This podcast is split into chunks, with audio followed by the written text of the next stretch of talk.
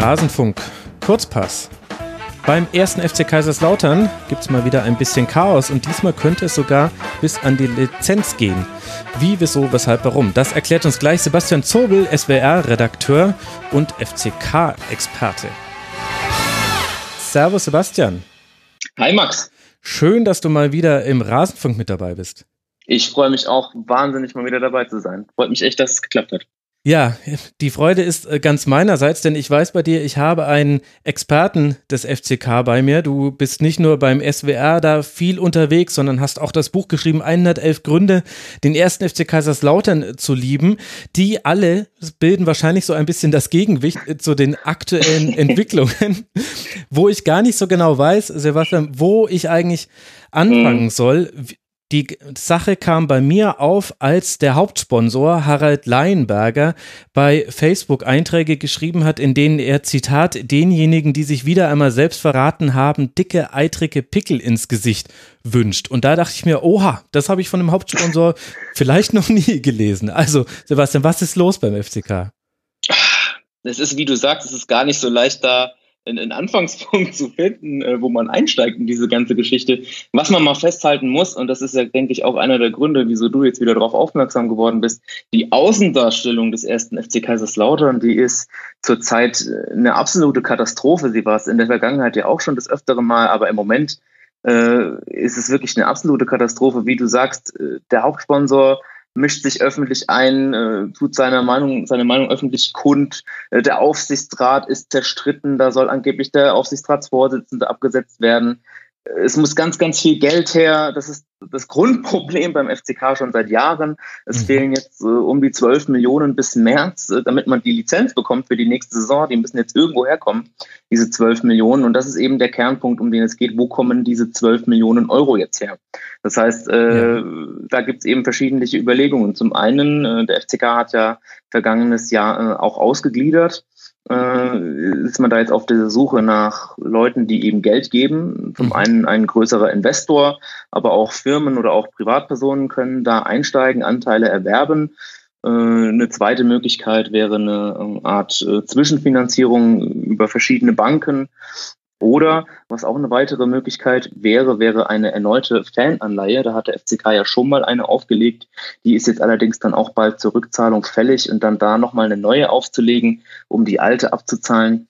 Man ja. weiß es nicht so ganz genau, ob mhm. das wirklich sinnvoll ist. Ja, ähnliche Ideen hat ja der HSV gerade im Norden, aber die sportliche Lage unterscheidet sich dann doch ein bisschen. Also der HSV abgestiegen in die zweite Liga, der erste FC Kaiserslautern abgestiegen in die dritte Liga. Da ist man aktuell so im Tabellenmittelfeld beheimatet. Elf Punkte wäre es zum Relegationsplatz. Das heißt, mit dem Aufstieg in die zweite Liga, mit dem Wiederaufstieg wäre jetzt nicht direkt zu rechnen. Ist das auch der Grund, warum jetzt diese zwölf Millionen Euro fehlen oder woher kommt diese Lücke? Das lässt sich gar nicht so ganz einfach beantworten, Max. Es liegt natürlich darin begründet, dass der FCK einfach sportlich seit Jahren auf dem absteigenden Ast ist. Ganz klar. Es gibt viele, die geben noch äh, dem ehemaligen Vorstandsvorsitzenden Stefan Kunz eine große Schuld, äh, der da angeblich gemisswirtschaftet hätte, äh, viele Millionen äh, da auf irgendwelchen Wegen ausgegeben hat, die keiner so wirklich nachvollziehen kann. Da gab es sogar jetzt eine äh, vereinsinterne Prüfung vor kurzem, wo das nochmal genau analysiert wurde diese Jahre unter der Führung von Stefan Kunz mit dem Ergebnis, ja, moralisch gesehen war da nicht alles so ganz sauber, aber es gibt keinen Anhaltspunkt, um ihn da irgendwie äh, wirklich haftbar zu machen für was, was er gemacht hat. Ah, da passt ähm, ja perfekt ins Fußballgeschäft. Das ist ja absolut. Ähm, also klar, Hauptgrund ist natürlich die sportliche Talfahrt und wie du sagst, es ist natürlich auch nicht abzusehen, dass der FCK so schnell wieder aus dieser echt verflixt harten dritten Liga rauskommt. Das haben natürlich alle gehofft, dass es nur so eine Art Zwischenstation wird, dass man jetzt ein Jahr sagt, okay, wir gehen diesen bitteren Gang in die dritte Liga ähm, und sind dann in einem Jahr später wieder oben in der zweiten. Aber so einfach ist das nicht. Und wer sich mal mit der dritten Liga beschäftigt hat, der weiß, was das auch finanziell für ein hartes Brot ist und dass man da, wenn man da mal länger drinsteckt, gar nicht so einfach wieder rauskommt. Und ja, klar, es hat natürlich jetzt am Anfang der Saison ganz gut begonnen. Äh, es, es war mal wieder so, dass man gedacht hat, Mensch, Jetzt geht mal wieder so eine Euphoriewelle auch bei den Fans durch. Ich war auch vor Beginn der Saison äh, im Trainingslager, habe mir das angeschaut, habe mit vielen, vielen Fans gesprochen. trotz dieses Abstiegs in, der, in die dritte Liga ist man da wirklich mit, mit einer großen Motivation in diese Drittligasaison gestartet, weil man sich, sage ich mal, auch in den letzten Zweitligaspielen ordentlich verabschiedet hat, obwohl es dann am Ende eben nicht gereicht hat, wenn man abgestiegen ist. Aber man hat sich ordentlich verabschiedet und hat dazu, dafür gesorgt, dass eben nochmal so eine Euphorie äh, wirklich gestartet wurde und hat dann tatsächlich auch beim ersten Spiel in der dritten Liga zu Hause äh, über 40.000 Menschen im Stadion gehabt, hat äh, 1-0 gewonnen gegen 60 und mhm. äh, man hat gedacht, Mensch, das ist es doch, genauso haben wir uns das alle vorgestellt. Jetzt blasen wir hier die große Aufholjagd, und, beziehungsweise das war der Startschuss in eine tolle Saison. Ja, und Pustekuchen. Danach war wieder ganz lang gar nichts. Äh, man ist so ein bisschen im Mittelfeld verschwunden, schon eher mit Kontakt zu den unteren Plätzen. Ja, jetzt nach der Winterpause äh, zum Glück mal wieder ein Sieg für den FCK. Jetzt merkt man, es ist wieder so ein bisschen Euphorie da, aber man muss das ganz klar sehen. Äh, meiner Meinung nach wird der FCK diese Saison nichts mit dem Aufstieg zu tun haben. Da braucht man sich keine Illusion hingeben, auch wenn die jetzt äh, ordentlich spielen und vielleicht jetzt auch durch den neuen Trainer Sascha Hildmann äh, irgendwie zu einem Team geformt wurden und jetzt auch die Wintervorbereitung ordentlich gelaufen ist. Aber da müsste jetzt echt schon äh, viel, viel gut gehen, dass die da noch oben ein Wörtchen mitreden können. Allerdings lasse ich mich da auch gerne Lügen strafen, äh, aber ich, ich glaube es nicht. Und deswegen, weil es nicht abzusehen ist, dass der Aufstieg kommt, äh, ist das Geld eben echt ein großes Problem. Okay, das, das kann ich natürlich verstehen, dass ein so ein ein Abstieg wirtschaftlich hart trifft, denn du kommst mit Zweitligastrukturen äh, in einen Bereich, in dem du wesentlich äh, geringere Einnahmen hast als vorher. Jetzt ist das ja aber beim ersten FC Kaiserslautern auch wirklich keine Neuigkeit. Also ich habe das Gefühl, das zieht sich durch die letzten 20 Jahre, dass man immer wieder Geldprobleme hat. Ich kann mich erinnern, dass da schon die Politik ausgeholfen hat, dass die Stadt, die Kommune ausgeholfen hat, dass Sponsoren eingesprungen sind und 12 Millionen erscheint mir auch relativ hoch wie kannst du dir erklären oder wie kannst du mir erklären, dir hast du es bestimmt schon erklären müssen, warum äh, gerade so viel?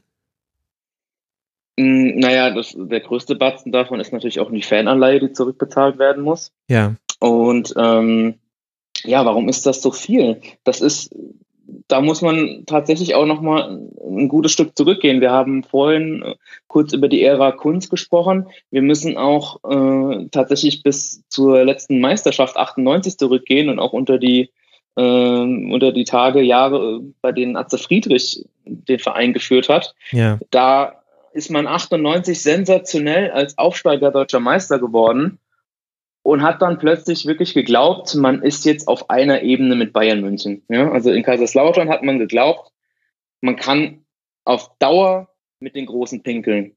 Und genau das war einer der größten Fehler, die man in der Vereinsgeschichte gemacht hat, weil man hat auf zu großen Fuß gelebt. Man hat Spieler verpflichtet wie Juri Djorkaev, der ein Heidengeld gekostet hat. Da mhm. äh, streiten sich, glaube ich, heute noch die Arbeitsgerichte in Kaiserslautern drum, ob da alles mit rechten Dingen zugegangen ist. Es wurde wurde ganz, ganz viel Geld unter der Hand als Handgeld bezahlt. Äh, also da ist Geld rausgeschleudert worden. Es, ganz viele Allstars sind dann äh, nach Ende der, der 90er, Anfang der 2000er immer mal wieder Allstars zum FCK gekommen, die horrende, horrende Gehaltszahlungen bekommen haben, wie zum Beispiel an Mario Basler. Mhm. Äh, und das ist einfach, man hat, man hat sich dieses, dieses Millionengrab irgendwie selbst geschaufelt. Ja, man hat, man hat zu lange auf großen Fuß gelegt, mhm. bis man dann irgendwann gemerkt hat, verdammt, das klappt irgendwie doch nicht. Falsche Transferentscheidungen, viel Geld für die Spieler ausgegeben, die dann sportlich doch nicht das gebracht haben, was man sich erhofft hat. Ja, dann ist man wieder in die zweite Liga abgestiegen. Zwischendurch zwar auch nochmal äh, hoch in die erste Liga gekommen, eine super Saison in der ersten Liga gespielt, wieder abgestiegen, ja, und dann am Ende, das, was niemals jemand für möglich gehalten hätte, ist man dann in der dritten Liga gelandet. Und so ist das einfach, ist, ist das eine Folge von Misswirtschaft, die mhm. wirklich nach der Meisterschaft 98 begonnen hat weil man da wirklich glaubte, man kann da jetzt wirklich oben mitspielen über Jahre. Und das zieht sich eben bis jetzt in die, in die heutige Zeit. Mhm. Hört sich so an, als hätte man an allen Ecken und Enden äh, Geld ausgegeben und dieses Geld fehlt jetzt. Also 12 Millionen. Betzenberg sucht Batzen äh, Geld. Wie will man das jetzt lösen? Du hast schon die drei Modelle angesprochen, dem allen vorausgeht die Ausgliederung, die schon stattgefunden hat und damit wäre ja der Weg für Investoren offen. Genau, der Weg für Investoren wäre offen. Es ist schön, dass du wäre sagst, weil man muss sich ja auch immer überlegen, unter welchen Voraussetzungen würde man denn selbst zum Beispiel, wenn man Investor ist, wenn man Geld hätte zum Investieren, unter welchen Voraussetzungen wäre man selbst bereit, in einen Verein Geld zu investieren. Zumal man das ja so sehen muss, wenn ich jetzt als, als außenstehender Investor komme, nicht als Fan. Ne? Mhm. Es gibt ja auch Vereine, wo, sage ich mal, ein Mäzen dahinter steht, der das vielleicht auch vor allem deswegen macht, weil er einfach Interesse an dem Verein hat. Mhm. Aber ein, ein Investor im klassischen Sinne, in, warum investiert er irgendwo? Naja, der will ja, der will, der will irgendwann Profit mhm. haben. Ne? Der hat ja, der, der, wenn er nicht gerade wirklich ein Milliardär ist, der das als, als, als Spiel sieht und da so ein bisschen rumspielt mit ein paar Millionchen, dann will er da ja irgendwann was rausziehen an Gewinn. Und man fragt sich, wie soll das funktionieren? Wie will man jemals, wenn jemand in den ersten FC Kaiserslautern investiert, wie will dieser Investor jemals damit Profit machen? Und äh, der zweite entscheidende Punkt ist, warum sollte jemand in einen Verein investieren, der in der Außendarstellung völlig katastrophal dasteht? Würdest du einem Verein, der solche Schlagzeilen macht wie im Moment der FCK, würdest du so einem Verein, selbst wenn du sie hättest, 12 Millionen beziehungsweise noch viel mehr Geld geben, weil mit den 12 Millionen ist ja gerade mal die nächste Lizenz gesichert. Ja. Da sind noch keine neuen Spieler hm. von verpflichtet. Da, ähm, da, da ist die Stadionfrage noch nicht geklärt, weil das spielt in dieser Abwärtsspirale, die ich vorhin erwähnt habe, ja auch noch eine entscheidende Rolle, weil das Stadion wurde ja irgendwann verkauft. Beziehungsweise musste verkauft werden. Da ist der FCK damals vor der Insolvenz gerettet worden mit 65 Millionen. Ja? Und das Stadion das, gehört äh, jetzt der Stadt, oder wie war das? Oder das Stadion gehört einer städtischen Stadiongesellschaft, die eine hundertprozentige Tochter der Stadt ist. Mhm. Und die Stadt Kaiserslautern, das muss man auch wissen, gehört zu den äh, meistverschuldeten Städten Deutschlands, ist immer so an diesem Ranking in der Top 3 äh, mit unterwegs und hat dieses Riesenstadion, diesen Riesenklotz am Bein, der unglaublich hohe Betriebskosten hat. Wir reden von einem WM-Stadion, das für die WM 2006 nochmal massiv für viele, viele Millionen ausgebaut worden ist, mit einem Fassungsvermögen von fast 50.000 Menschen in der dritten Liga jetzt. Ja, das heißt, dieses Stadion hat Betriebskosten, allein wenn du dieses Stadion aufschließt, nur aufschließt, mit Ordnerpersonal, mit Stromkosten etc. pp, hast du zigtausende Euro, die das jedes Mal kostet. Und die Stadt hat das Problem, sie sind darauf angewiesen, dass der FCK Miete zahlt. So, aber sie müssen natürlich auch darauf schauen, dass der FCK ihnen nicht irgendwann als Mieter komplett ausfällt.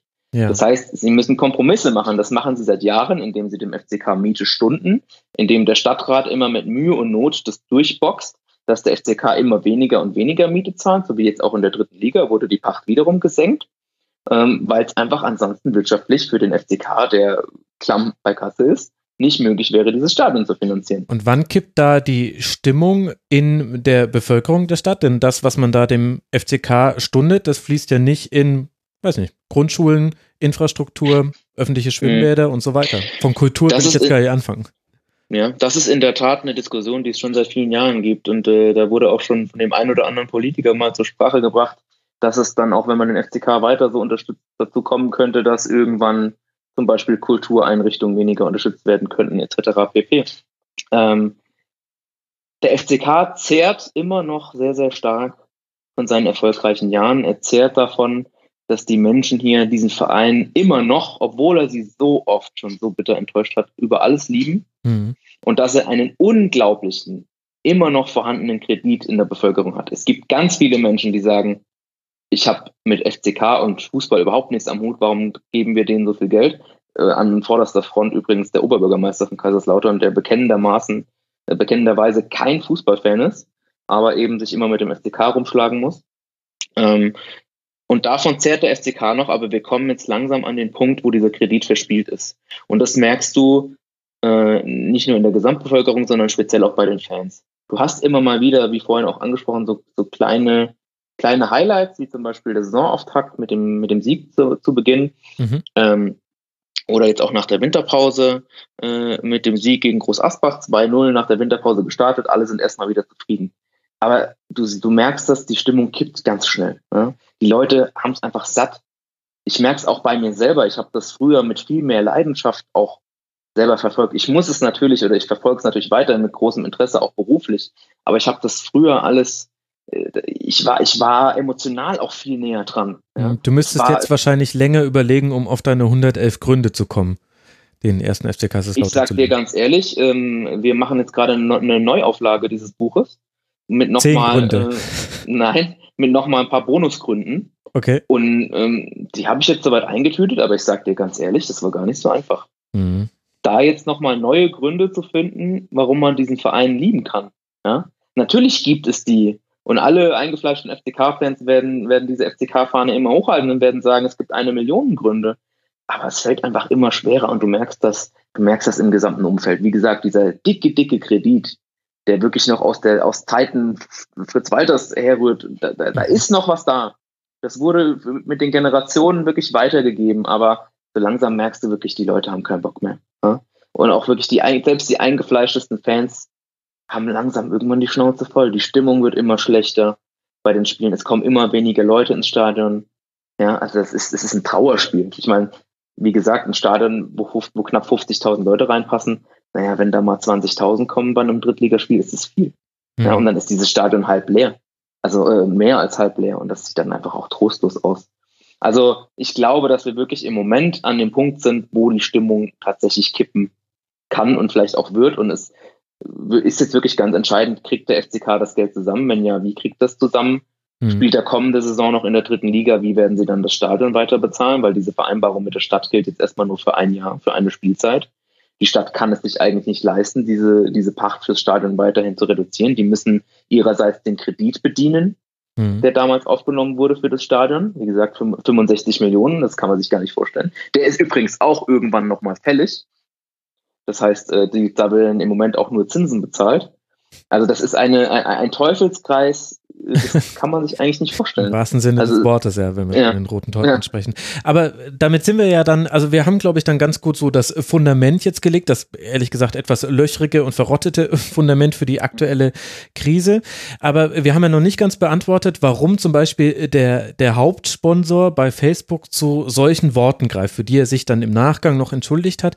Aber es hat ja jetzt im aktuellen Fall wieder gerappelt. Und wir haben jetzt schon vor ein paar Tagen geschrieben und Zwischendurch sah es so aus, als könnte der Aufsichtsratsboss komplett entmachtet werden, was dann tatsächlich nicht äh, geschehen ist. Patrick Banff ist der Aufsichtsratsboss. Äh, ja. Was ist denn jetzt der konkrete Anlass? Jetzt, also wir wissen, die 12 Millionen braucht es, aber warum ist man sich so uneinig? Worüber ist man sich denn uneinig? Da sind wir wieder bei der Frage, wo soll das Geld herkommen, diese 12 Millionen? Und da sind wir bei dem Punkt Investor. Mhm. Und man ist sich im Aufsichtsrat uneinig darüber, welcher Investor da in Frage kommen könnte oder äh, man zieht da nicht an einem Strang. Also gibt Teile es aber Investoren, die tatsächlich ein Interesse am FCK hätten. Möglicherweise. Äh, der, der Name von Omarev ist immer wieder gefallen, der ist ja kein Unbekannter. Mhm, engagiert ist beim sich ja, Uerdingen auch mit dabei und bei den genau. Pingu Krefelder Pinguinen.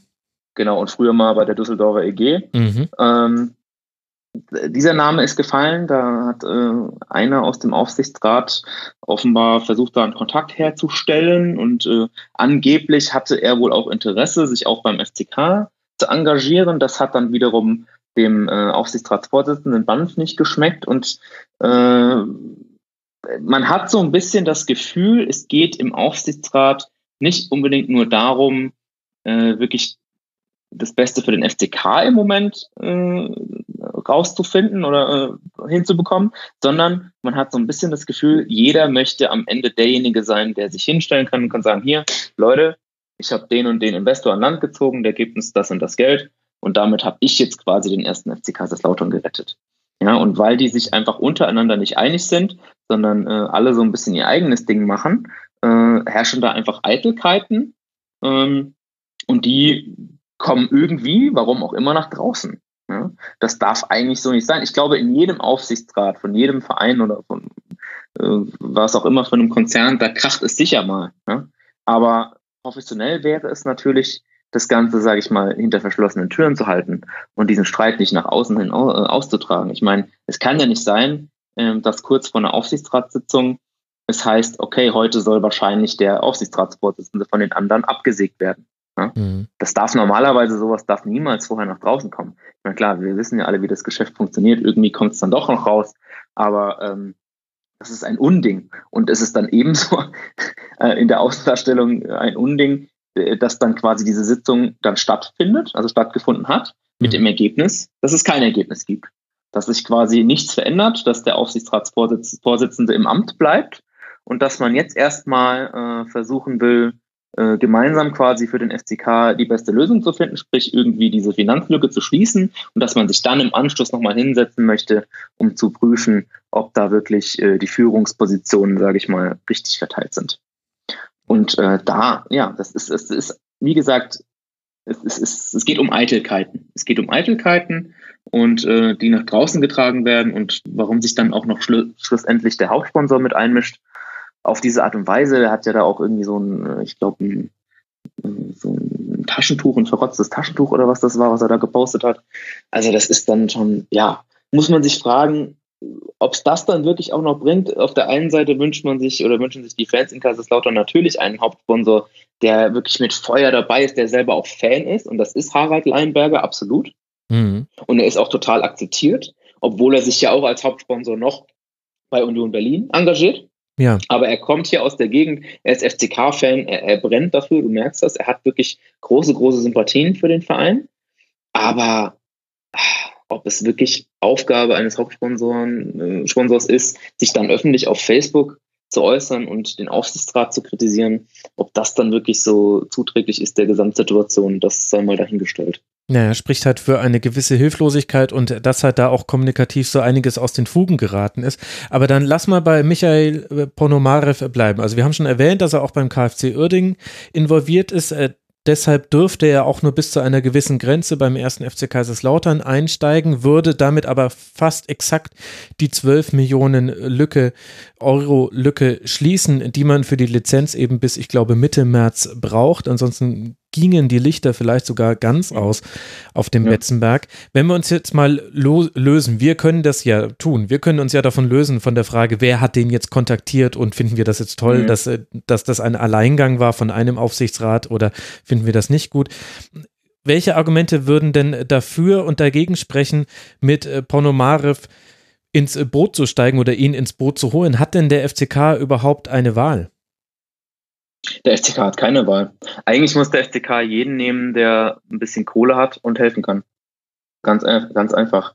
Ähm, dafür spricht, dass der Mann Kohle hat, dafür spricht, dass er ähm, vielleicht kein ganz ahnungsloser ist, was das Fußballgeschäft angeht. Er äh, ist ja, wie gesagt, in Oerding auch aktiv. Dagegen könnte sprechen, dass er über kurz oder lang zu viel Einfluss nehmen will.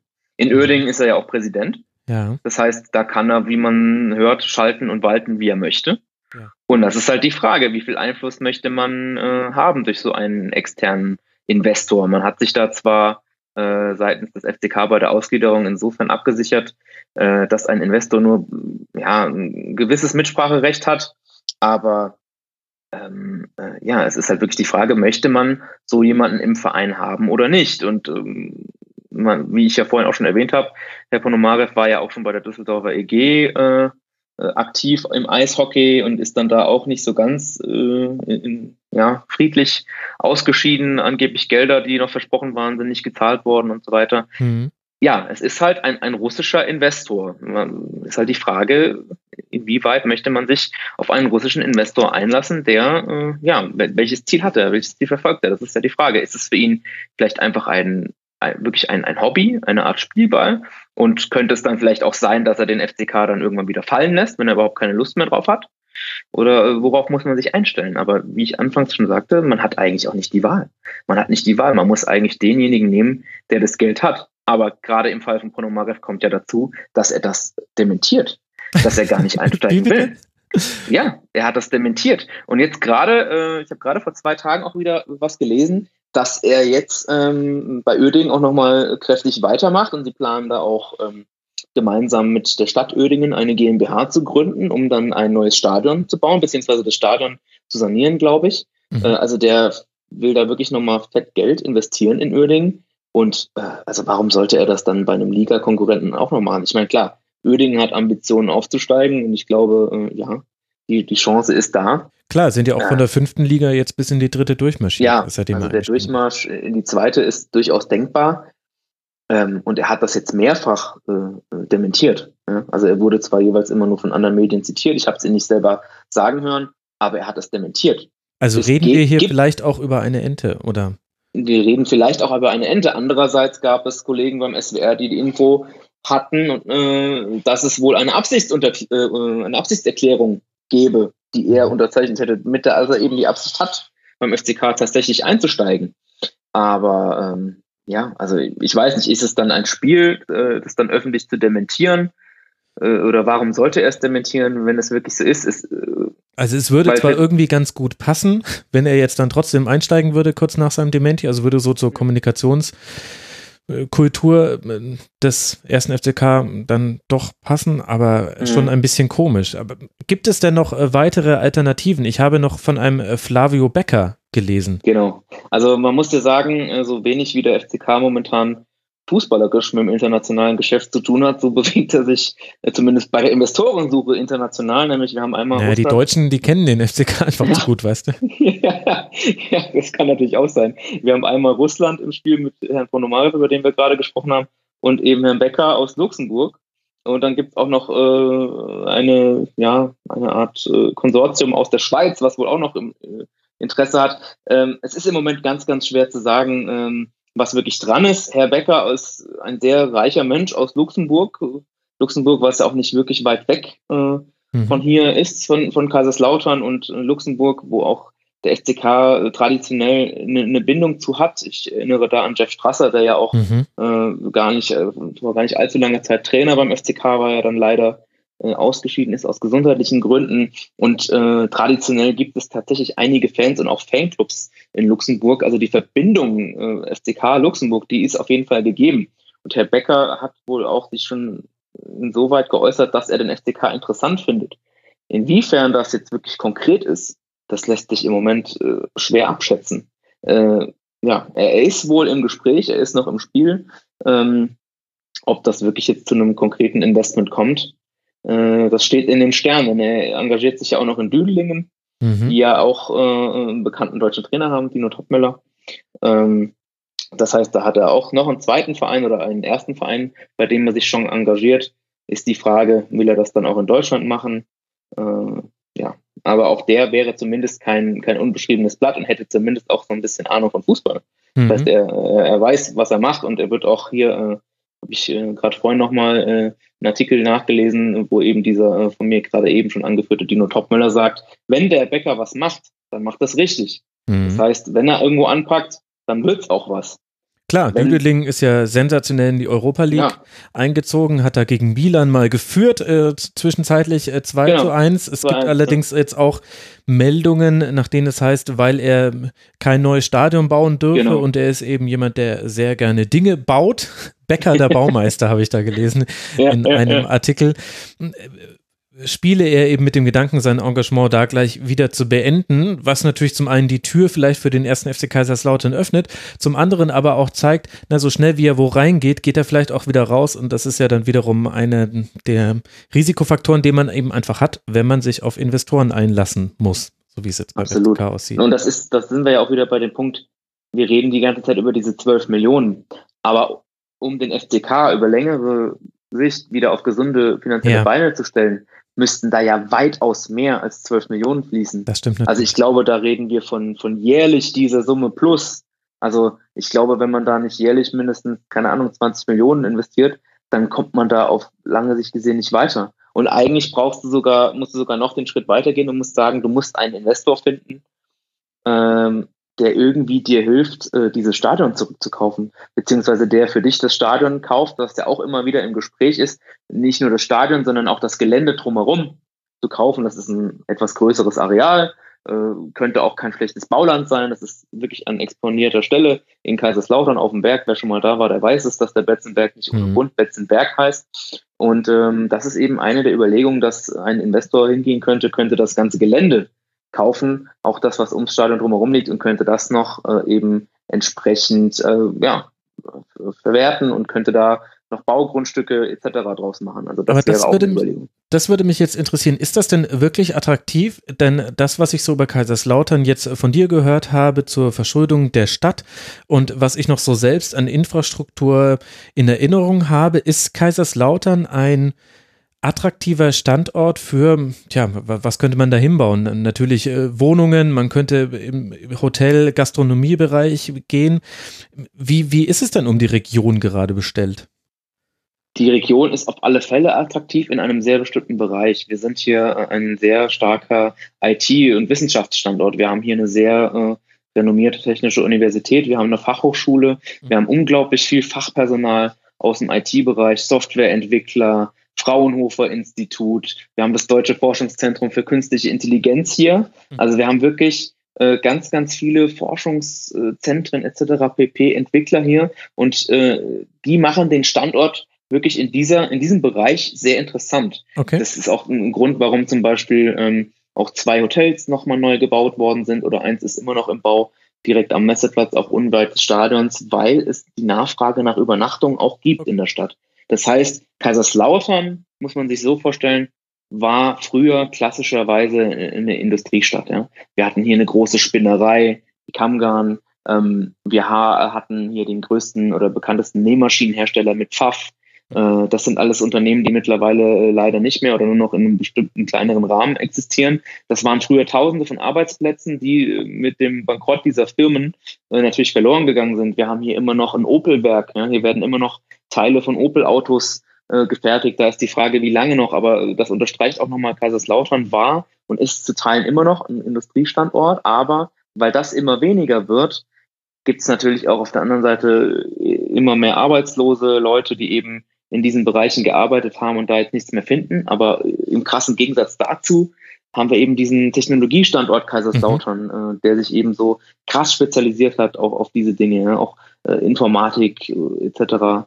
Also da äh, ist auf jeden Fall der Bedarf, denke ich, da. Und auch ich glaube, der Bedarf an, an Wohnraum ist nach wie vor da und auch an, an modernen Büroflächen. Das heißt, ich könnte mir schon vorstellen, dass man das vermarktet bekommt, zumal auch in einer Stadt wie Kaiserslautern das nicht äh, spurlos vorübergeht, dass, sage ich mal, momentan äh, die Zinsen noch relativ niedrig sind und viele, ja. viele Leute bauen wollen. Hm. Gerade auch in einer Stadt wie Kaiserslautern, ich meine, äh, das muss ich dir nicht sagen, du wohnst in München, du kennst wahrscheinlich die Immobilienpreise in München.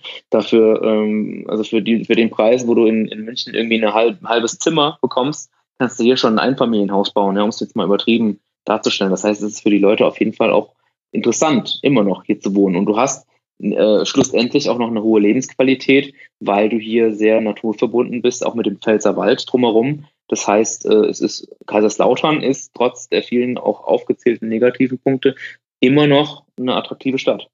Okay, und das ist ja dann vielleicht auch ein Argument für so ein Schweizer Konsortium, dass man sich da engagiert, weil gerade dieser Baulandaspekt und eben diese Stadionfrage und dass man eben auch weiß, dass die Stadt da nicht in einer Situation ist, wo sie entspannt ist und sagt, nee klar, wir wollen das jetzt auf jeden Fall behalten, sondern die wären sehr, sehr dankbar, wenn da jemand Geld auf den Tisch legt und sagt, wir kaufen das jetzt zurück und wollen da oben noch ein bisschen was investieren, macht das ja alles zu einer guten Konstellation. Weiß man denn, wer hinter diesem Konsortium Konsortium steckt. Wer ist das? Das kann ich dir absolut nicht sagen, wer genau das ist. Ja, das ist ja schon mal wieder ähm, vertrauenserweckend. Das, das, das wüsste ich sehr, sehr gerne. Ja gut, ich meine, wie das halt immer so ist. Ne? Ich meine, wir reden da ja wirklich über einige Millionen. Wie gesagt, damals äh, hatte das Ganze ein Volumen von 65 Millionen mit dem Stadion. Ich kann jetzt nicht genau sagen, was ein Investor dann wirklich zahlen müsste, wenn er dieses ganze Areal da oben übernehmen will. Aber dass man da vielleicht auch erstmal wartet, bis man sich wirklich ganz, ganz sicher ist, ob man das tut oder nicht, ob man da investiert, dass man da eben wartet, bis man sich outet, ist, glaube ich, auch irgendwo klar. Aber es wird auch äh, immer wieder äh, gemunkelt, beziehungsweise ist wohl tatsächlich auch so, dass dieses Konsortium wohl schon mehrere hunderttausend Euro in die Planungen investiert hat. Das heißt, das mhm. spricht auch dafür, dass dieser, dass dieser Standort da oben äh, tatsächlich relativ interessant ist. Mhm. Ähm, aber wer da jetzt genau dahinter steckt, ich wüsste es auch gerne. Zumal es jetzt langsam auch echt mal Zeit wird. Wir haben jetzt Ende Januar. Äh, März müssen die Unterlagen für die Lizenz abgegeben werden. Äh, bis dahin muss dieses Finanzloch irgendwie geschlossen werden. Und ich kann beim besten Willen noch nicht erkennen, wie das passieren soll. Das bringt uns dann vielleicht auch zu der etwas schmerzhaften und leicht spekulativen Frage, was würde denn im Fall der Fälle passieren? Du meinst, wenn das Geld nicht kommt? Mhm.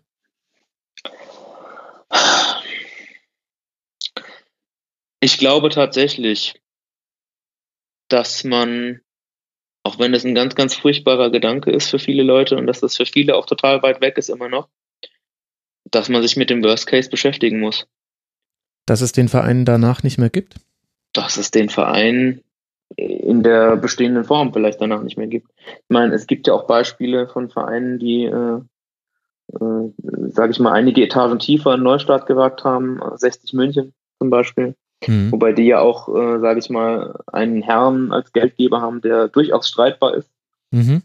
Ähm, also ich habe tatsächlich arge Bedenken, dass es für den FCK in dieser, in dieser Konstellation, wie sie momentan ist, weitergeht. Also ich, ich sehe da, ich, ich sehe es einfach nicht, dass die es jetzt in der Zeit gebacken bekommen. Und selbst wenn sie jetzt, nehmen wir mal an, wir hatten es ja vorhin auch schon von der Möglichkeit der Zwischenfinanzierung. Nehmen, selbst, selbst nehmen wir mal diesen Fall an und sie schaffen es jetzt irgendwie eine Zwischenfinanzierung auf die Beine zu stellen, dann schiebt das das Problem ja nur auf. Mhm. Das heißt, dieses Problem, dass der FCK kein Geld hat, ist ja nach wie vor da. Nur wenn man jetzt irgendwie irgendwelche Zwischenkredite aufnimmt, um dieses kurzfristige Finanzloch zu stopfen, schafft man sich ja wiederum ein Finanzloch in der Zukunft. Ja, ja. Es würde allerdings auch noch mal ein bisschen Zeit bringen, um tatsächlich einen passenden Investor zu finden. Es ist ja aber auch so, man muss sich das ja auch mal klar machen, man, es kann ja nicht nur ein großer Investor, ein sogenannter Anker-Investor, wie es beim FCK immer heißt, einsteigen. Es können auch äh, Fans demnächst einsteigen oder Firmen ab einem Volumen von 100.000 Euro. Ähm, also ich habe jetzt noch nicht äh, allzu viele Vollzugsmeldungen gehört von Firmen oder sonstigen äh, in, ja, Institutionen, die da groß Geld investieren wollen in den FCK. Weil da sind wir ja wieder bei dem Punkt. Als Investor, wenn ich, wenn ich nicht vereinsnah bin, mhm. investiere ich, weil ich da irgendwann eine Rendite rausholen will. Die Leute, die dem Verein nahestehen und die Geld, die das Geld hätten, um ihn zu unterstützen, ich glaube, die wären schon längst da. Weil dieses Problem besteht nicht erst seit gestern, dass der FCK Geld braucht. Und wenn es wirklich irgendwo einen, einen äh, oder mehrere Leute gäbe, die, denen der FCK am Herzen liegt und die das Geld hätten, ihn zu unterstützen, dann glaube ich, wären die schon längst da. Selbst ein, ein Harald Leinberger, der jetzt Hauptsponsor ist, der ist auch kein armer Mann, aber der hat jetzt auch nicht, äh, ja, der hat, der unterstützt natürlich den FCK mit seinem Sponsoring, aber äh, auch er hat sich da jetzt, glaube ich, sei denn er hat es mittlerweile getan, noch nicht anderweitig noch größer äh, engagiert finanziell. Das heißt, ich, ich glaube einfach nicht dran, dass es irgendwo noch jemanden gibt, der da jetzt um die Ecke kommt und sagt, zack, hier ist die Rettung. Also du, du merkst. Und die Politik kann sich das wahrscheinlich auch nicht mehr erlauben. So. also die, in, der, in der großen Zeit, in der Kurt Beck nee. da irgendwelche nee. Anteilseigner ähm, Versammlungen oder Mitgliederversammlungen mhm. geführt hat, die Zeiten sind ja auch vorbei. Die Zeiten sind vorbei. Auf, auf Kurt Beck wird auch immer noch sehr, sehr viel geschimpft. Deswegen, äh, Kurt Beck war bekennender FCK-Fan, der hat sich natürlich da wirklich reingehängt, hat den FCK damals augenscheinlich gerettet, hat ihm aber äh, durch diese Stadionlösung neue Probleme eingebockt, die ihn jetzt wieder einholen. Ähm, und ich glaube, da muss man sich äh, keine Illusion hingeben, dass die Politik da groß unterstützen wird. Auf der einen, man muss natürlich aber auf der anderen Seite auch sagen, ähm, die Politik hat natürlich auch entscheidend dazu beigetragen, dass dieser Stadionausbau überhaupt gekommen ist dass Kaiserslautern äh, als WM-Stadt präsent war. Da, das hat man natürlich in der Landespolitik äh, in Rheinland-Pfalz, fand man das auch geil, ne? muss man ja mal ganz klar, klar sagen. Klar, der FCK wurde immer eher auf Händen getragen. Das ist ja auch das, was viele Fans anderer Vereine, die nicht aus dieser Region kommen, äh, durchaus kritisch sehen. Ja, man konnte sich damit brüsten, man konnte sagen, Mensch, der tolle FCK Kaiserslautern, wir sind WM-Standort und jeder, der die WM damals hier in Kaiserslautern erlebt hat, ich bin einer der Glücklichen, der sie erlebt hat. Das waren die geilsten, das war der geilste Monat, die geilsten vier Wochen, die es in Kaiserslautern je gab. Aber in ganz Deutschland, ne? jeder, der die WM damals erlebt hat, das Wetter war toll, die Stimmung war toll. Die Stadt hat sich super präsentiert und äh, alle sagen, stimmungsmäßig und so gefühlsmäßig war das ein, ein Riesengewinn. Aber eben mit, mit schmerzhaften finanziellen Folgen für den FCK jetzt im Nachhinein. Und da muss man, wie gesagt, sagen, da hat natürlich die Politik auch ihren Beitrag dazu geleistet, dass und den FCK oder die Stadt, sage ich mal, angeschoben oder äh, das zu tun. Aber trotzdem glaube ich nicht, dass wir da auf Rückendeckung der Politik oder zumindest der Landespolitik äh, hoffen sollten.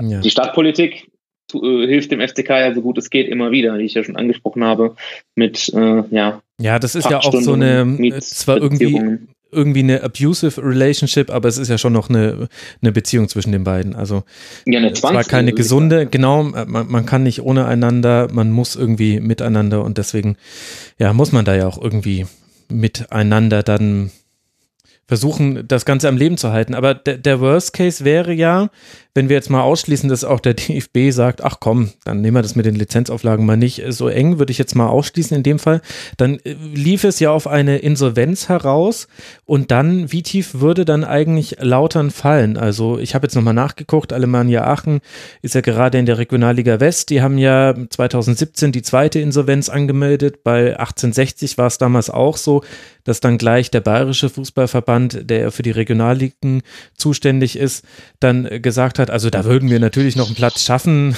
Das, das zur Not machen wir noch einen zusätzlichen Startplatz, alles gar kein Problem. Gut, das ist Bayern, ne? Da gelten andere Gesetze. ja, gut, da wäre jetzt hier mit Rheinland. Ja, gut. Ja. Also, was, ähm, was würde das bedeuten? Ja, auch da müsste ich natürlich in die Glaskugel schauen, ne? Äh, die ich nicht habe, aber ich ja, könnte mir Regionalliga vorstellen, könnte auch Oberliga werden. Da, da, da bin ich nicht derjenige, der, der das wirklich prophezeien kann. Aber ähm, ja, also ich, ich denke mal, Regionalliga, Oberliga würde es dann beim FCK sicher auch werden. Ja. Mhm. ja, und dann müsste man eben sehen, ob und wie schnell man da wieder rauskommt. Ja, das ist natürlich auch, das ist, hätte ja einen ganzen Rattenschwanz nach sich, ja. Weil wie soll man in einem Spielbetrieb in der Regional- oder Oberliga, wie soll man dieses Stadion finanzieren? Ja, ja, ja. Das ja. ist eigentlich also das unmöglich. Ja.